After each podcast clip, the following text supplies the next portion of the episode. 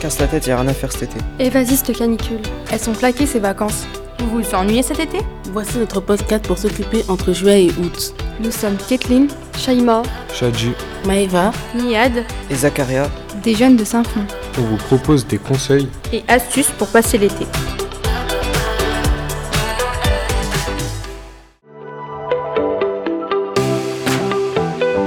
Dans cet épisode, nous poursuivons sur la journée nature-culture avec des animations autour de l'art et de la cuisine.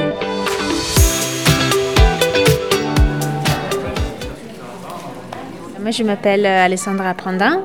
Je suis une commissaire d'exposition et depuis euh, bientôt trois ans, la directrice du Centre d'art de Saint-Fond. Je suis une commissaire euh, d'origine italienne euh, en France depuis euh, déjà plusieurs années. Est-ce qu'on dit CAP ou CAP Les deux sont corrects. Je pense qu'à terme, le nom du centre d'art devra changer parce que CAP, qui est l'acronyme de Centre d'art plastique, est une formule un peu des années 80. Euh, c'est de moins en moins utilisé et c'est remplacé, aujourd- remplacé aujourd'hui par Centre d'art contemporain. Et au CAP, on développe euh, des projets d'exposition. Euh, on en a 4 à 5 par an. La spécificité du centre d'art, c'est qu'on invite des artistes en résidence, c'est-à-dire euh, à passer des temps de production sur place. Et les productions de, leurs œuvres sont ensuite exposées dans le cadre de nos expos. Euh, c'est une spécificité parce que ça permet aux artistes de rester dans les territoires le plus longtemps possible.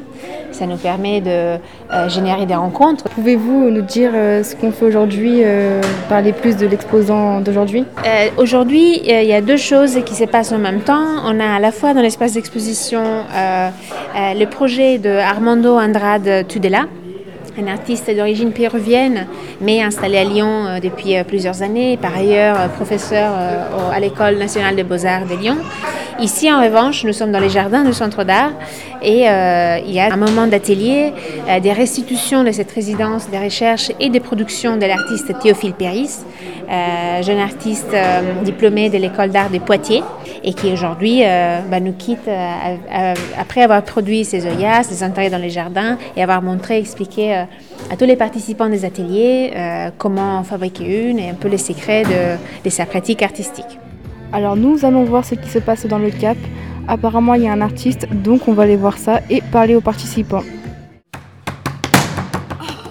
Bonjour, je m'appelle Kathleen. Pouvez-vous vous présenter, s'il vous plaît? Je m'appelle euh, Théophile Péris. Qu'est-ce qui vous a euh, motivé à faire de la poterie? Bah, en fait, moi je viens de la campagne et euh, une fois j'ai découvert que dans le fond d'une rivière il y avait de l'argile. Donc j'ai commencé à en ramasser et entre mes doigts j'ai vu que ça faisait comme une pâte que je pouvais travailler. Et du coup j'ai récupéré cette argile et puis après je l'ai cuit euh, dans un four que j'avais fabriqué et donc j'ai obtenu de la terre cuite. Euh, Quand vous faites une œuvre, ça vous prend combien de temps en fait? Ça dépend de la pièce. Si c'est une toute petite pièce, euh, ça me prend quelques secondes ou quelques minutes. Et si c'est une grande pièce, ça peut me prendre plusieurs jours. Avez-vous une œuvre que vous préférez euh, Celle que je préfère, c'est pas une œuvre en céramique, c'est une œuvre en laine de mouton et c'est la dernière que j'ai faite qui s'appelle l'âne Troyard et qui est exposée euh, au vent des forêts dans la Meuse, c'est dans le, le nord-est de la France. Et euh, ça vous est déjà arrivé de pas réussir une œuvre? Euh, oui, oui bah, par exemple, là, il y a une œuvre, euh, celle qui est avec la terre noire, euh, qui est le casque fontaine.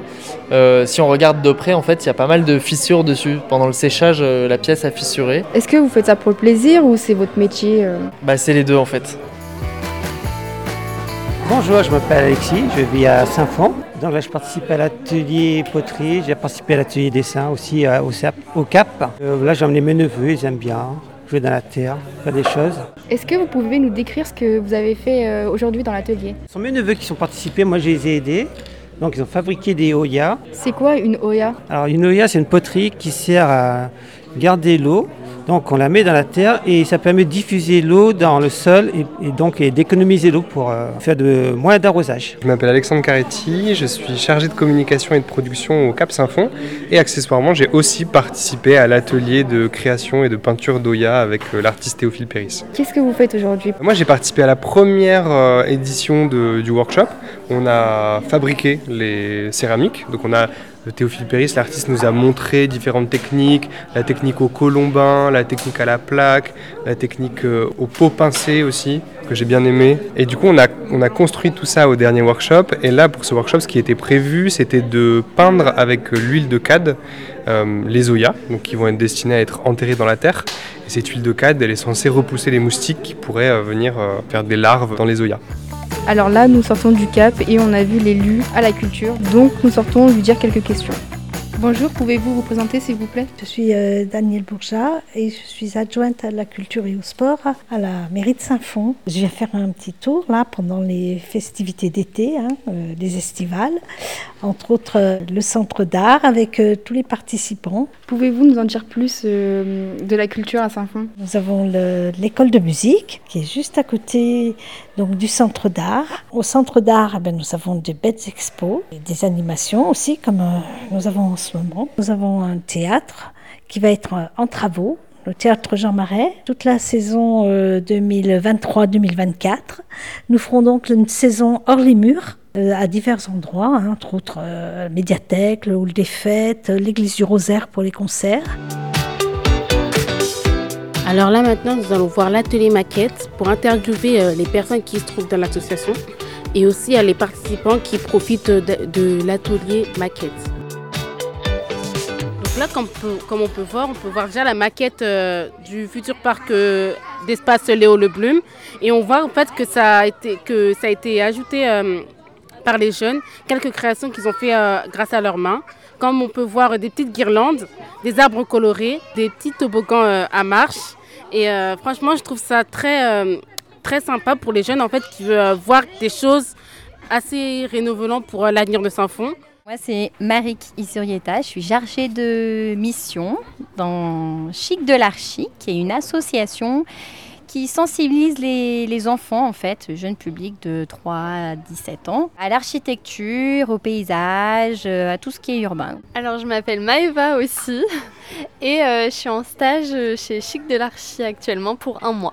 Comment Chic de l'Archi a été fondé euh, Qu'est-ce qui vous a poussé à faire euh, ça? Ah, Ça a été fondé euh, au départ par deux architectes qui avaient la volonté de faire découvrir justement tout le monde de l'architecture aux enfants, leur faire voir le monde, enfin la ville qui les entoure autrement. Je pense que c'est vraiment bien qu'il y ait des associations comme ça qui existent parce que ça permet de démocratiser un, un monde qui n'est pas forcément connu de tous. Est-ce que vous avez déjà fait de l'architecture auparavant avant d'intégrer euh, l'association? Oui, oui, moi je suis architecte de formation. J'ai été diplômée en 2011. On voudrait savoir aussi euh, qu'est-ce qui vous pousse à faire des maquettes? On apprend plus facilement en touchant en fait. La théorie, c'est assez compliqué, l'architecture, c'est assez complexe d'en discuter comme ça. Et grâce à la maquette, en fait, ils assimilent ce qu'on leur a dit avant en théorie. Les maquettes, euh, on en fait beaucoup aussi euh, en études, euh, que ce soit en design d'espace ou en architecture. Et ça permet vraiment de visualiser en fait un, un projet que tu penses dans ta tête. Combien de temps vous prenez pour faire des maquettes? Ça dépend de la taille de la maquette et le niveau de détail, mais en fait celle-ci là qui a été faite sur euh, l'ensemble du bloc du lycée, de la place des Palabres et euh, le parc, une semaine? Ouais, une, une semaine et demie je dirais. Et aujourd'hui on va plus parler du parc et de la transition de la place vers le parc. En fait, comment faire venir les gens et voilà, l'idée c'est qu'ils aient envie de donner libre cours à leur créativité et imaginer tout ce qu'ils auraient envie, idéalement, pour que euh, ce parc prenne un peu plus de vie et réponde peut-être un peu plus aux besoins des enfants. Il faut pas trop que tu mettes ta main dessus, ça, ça se passe pas, ok? Donc euh, là maintenant, nous allons voir un jeune garçon qui va nous expliquer euh, qu'est-ce qu'il fait et euh, si, ça, ça, lui plaît. Donc vraiment, je veux savoir comment tu t'appelles, si tu peux te présenter. Imad, 9 ans. Et on peut savoir qu'est-ce que tu fais? Une piscine. La piscine, c'est pour le parc ou c'est toi qui a, qui a, voulu faire ça comme ça? C'est pour le parc. moi, je m'appelle Fatima Zora et j'ai 11 ans. Moi, je m'appelle Iqbal et j'ai 9 ans. On peut savoir qu'est-ce que vous avez construit? Moi, j'ai construit une tyrolienne et une lampe. Moi, je construis euh, une balançoire et une lampe. Et maintenant, direction le stand de la légumerie. Donc là, nous sommes à la légumerie où des enfants participent. Ils essaient de reproduire, je pense, des épices, quelque chose comme ça. Mmh, ça sent bon, c'est quoi? C'est de la menthe. Vous êtes des experts, les enfants. Bonjour, nous sommes des apprentis reporters de Saint-Fond et nous sommes en reportage aujourd'hui pour la journée Nature Culture. Euh, Pouvez-vous vous présenter s'il vous plaît? Je suis Benoît, je suis coprésidente de la légumerie.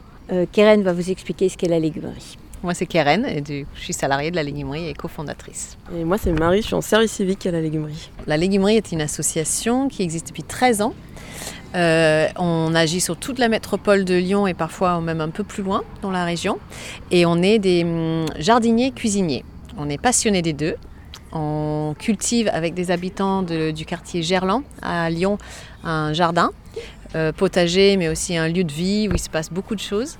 Et on cuisine euh, avec, bah, ici aujourd'hui, vous ne voyez pas parce que c'est un podcast, mais on a du matériel, on est installé et on trimballe notre matériel d'endroit en endroit et on, installe des cuisines euh, en plein air et à différents lieux pour que les gens puissent cuisiner ensemble. D'où vient l'idée de la création de cette association? À l'époque où on a créé la légumerie, euh, on était plusieurs très intéressés par la question de l'agriculture urbaine, de faire pousser des fruits et légumes en ville et d'utiliser cette, euh, cette idée comme un- une façon de rapprocher les citadins avec toutes les questions euh, d'agriculture. Et au départ, euh, on n'avait pas d'endroit pour cultiver quand on a commencé le projet. Donc on a commencé par cuisiner euh, des produits locaux qui étaient issus des, agriculteurs du coin pour parler de tout ça avec les citadins. Et puis petit à petit, on a eu accès à des terrains. Et on a commencé du coup à avoir les deux actions, jardin et cuisine. On essaye de passer un petit peu le message de la transition alimentaire, c'est-à-dire qu'on explique aux gens qu'ils peuvent tout à fait très bien se nourrir en mangeant beaucoup moins de viande, mais en mangeant des graines, en mangeant des légumineuses, des céréales, des produits de saison, en faisant le moins de déchets possible. Allez-vous réorganiser d'autres activités cet été? On est présent toute la semaine euh, sur le quartier de Gerland. On fait beaucoup de choses sur le quartier de Gerland, proche du jardin. Et après, on va avoir une petite période de dormance en août pour se reposer. Donc on est de retour à la légumerie. Là, ils ont commencé à faire des boissons. Tout à l'heure, euh, c'était les sels et les épices. Là, vous faites quoi On a fait un sirop Vous avez mis quoi ici dans votre euh, sirop La verveine, de la menthe et du sucre. Moi, je trouve ça exquis. Hein Moi, j'aime trop. On dirait du miel. Bonjour, bah, moi je suis une jeune euh, fille de Saint-Fond, je m'appelle Ajar et euh, j'habite euh, au quartier des Clochettes. Bah, Aujourd'hui j'accompagne euh, mes petits frères et mes petites sœurs pour qu'ils puissent euh, s'amuser un petit peu. vu que C'est juste à côté de la maison et on n'a rien à faire vu qu'on part pas en vacances. Trouvez-vous que c'est intéressant pour les enfants? Bah, moi je trouve que c'est très intéressant, justement c'est une bonne initiative et euh, surtout pour les petits parce que ça leur ouvre leur esprit. Pour ceux par exemple qui sont pas à l'école, euh, vraiment ça leur fait faire des activités manuelles. Euh, bonjour, je m'appelle Yacine et j'ai 10 ans. Et toi? Moi, je m'appelle Bilette, j'ai 11 ans et demi. Qu'est-ce qui vous intéresse dans, ce, euh, dans la légumerie là Bah, pour apprendre à faire à manger. Et comme ça, on peut euh, apprendre à connaître les gens en faisant à manger. Comment vous trouvez l'ambiance? Bah, bien. Bien. C'est calme. Nous avons aussi rencontré l'association Cannelle et Piment. Je m'appelle Hassan Anachi, je suis le représentant de l'association Cannelle et Piment qui représente un peu les cuisines du monde. C'est une petite association de mamans qui sont différentes d'origine, que ce soit de l'Afrique, ça peut être des Antilles, on a des Français aussi. Et du coup, on mélange toutes les cuisines du monde et on propose avec des prestations. Est-ce que vous pouvez nous parler de l'association? C'est pour éviter que les mamans restent chez elles, vous savez, qui restent la plupart du temps, on va dire un peu toutes seules. Là, ça leur permet de faire un peu plus de rencontres, en même temps de partager des expériences culinaires, partager leur savoir, et en même temps bah, de faire euh, plaisir à- en prestation et de faire une petite entrée d'argent. Qu'est-ce qu'il y a au menu aujourd'hui? Vous allez avoir une couba de légumes avec une mascarotte sauvée, un fataillé de fromage sauvé, euh, c'est du fromage râpé avec du fromage de brebis et de la crème et des œufs. Vous allez avoir un cake aux carottes sauvé aussi. Quand je dis sauvé, on est d'accord, c'est-à-dire recyclé, c'est-à-dire qui partaient en destruction et qui ont été repris pour pouvoir justement euh, éviter un maximum de gaspillage. Vous avez parlé d'anti-gaspillage. Pouvez-vous euh, plus développer euh, sur ce côté-là? On est allé dans les marchés et c'est tous les fruits qui à la base sont partis pour la destruction, qui sont partis pour être euh, jetés à la poubelle, qui ont été donnés gracieusement en fait à l'association pour pouvoir justement les retravailler et les donner parce qu'un fruit pourri peut toujours encore faire de bons desserts. Il y a toujours des parties à recycler et ça évite le gaspillage. Et pour terminer, quelques conseils cuisine. Bonjour, nous sommes Shaima et Niad. Voici notre chronique culinaire. Nous allons vous proposer quelques recettes saines, fraîches et faciles pour l'été. Donc tout d'abord, les wraps et bagels. Leur seule différence, c'est le pain. Les wraps sont faits avec des tortillas, les bagels avec du pain à bagel. Ce qui est bien avec cette recette, c'est que c'est personnalisable. Nous vous proposons par exemple d'y mettre du fromage frais, du saumon fumé ou du jambon de dinde, ainsi que des crudités. La base en été, c'est les salades. Elles peuvent être avec du riz, des lentilles, des pâtes ou légumes. Au saveur de l'Italie, une tartine à l'ail confit, tomates fraîches et burrata à l'huile d'olive. Et pour finir, manger chaude ou fraîche, les quiches encore une fois personnalisables. Celles aux épinards et fromage ou celles aux tomates, courgettes et aubergines sont exquises. Et maintenant, mettez-vous au fourneau, let's go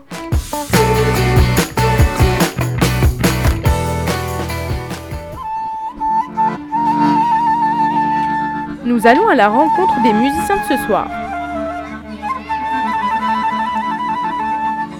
Oui, bonjour. euh, Olivier, je suis le violoniste du groupe Ganef. Euh, nous allons jouer dans quelques minutes à Saint-Fond pour euh, ce festival qui a l'air très sympathique. Quel genre de musique vous faites? Alors Ganef, euh, c'est une langue qui est en yiddish. Le yiddish, c'est la langue euh, des juifs d'Europe centrale et ça veut dire les voleurs. Alors on n'est pas vraiment voleurs, on vole juste un peu le temps, un peu de temps et des oreilles des uns et des autres. Donc on joue, nous, plutôt une musique qui est d'origine d'Europe de l'Est, qui ressemble un peu aux musiques ziganes. C'est les musiques qu'on appelle klezmer. Donc euh, pour clôturer cette journée, on va vous laisser avec un petit extrait du groupe de musique qui joue actuellement euh, en concert.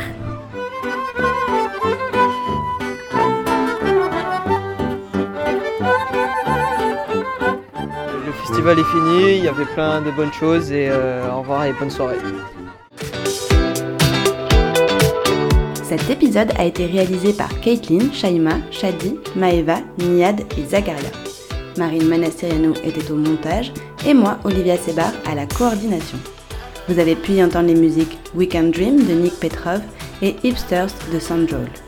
Le Cœur de Saint-Fond, c'est un podcast inclusif produit par Yescrew dans le cadre de chantier VVV de la ville de Saint-Fond, grâce au soutien d'Alia d'Habitat, Batigère et Lyon Métropole Habitat. Un grand merci à Joanne du service jeunesse pour sa complicité et à toutes les personnes qui ont répondu au micro des jeunes. Si tu as envie de découvrir les autres épisodes, rendez-vous sur la chaîne Les Podcasts de Yes, IESS, sur ton appli préférée.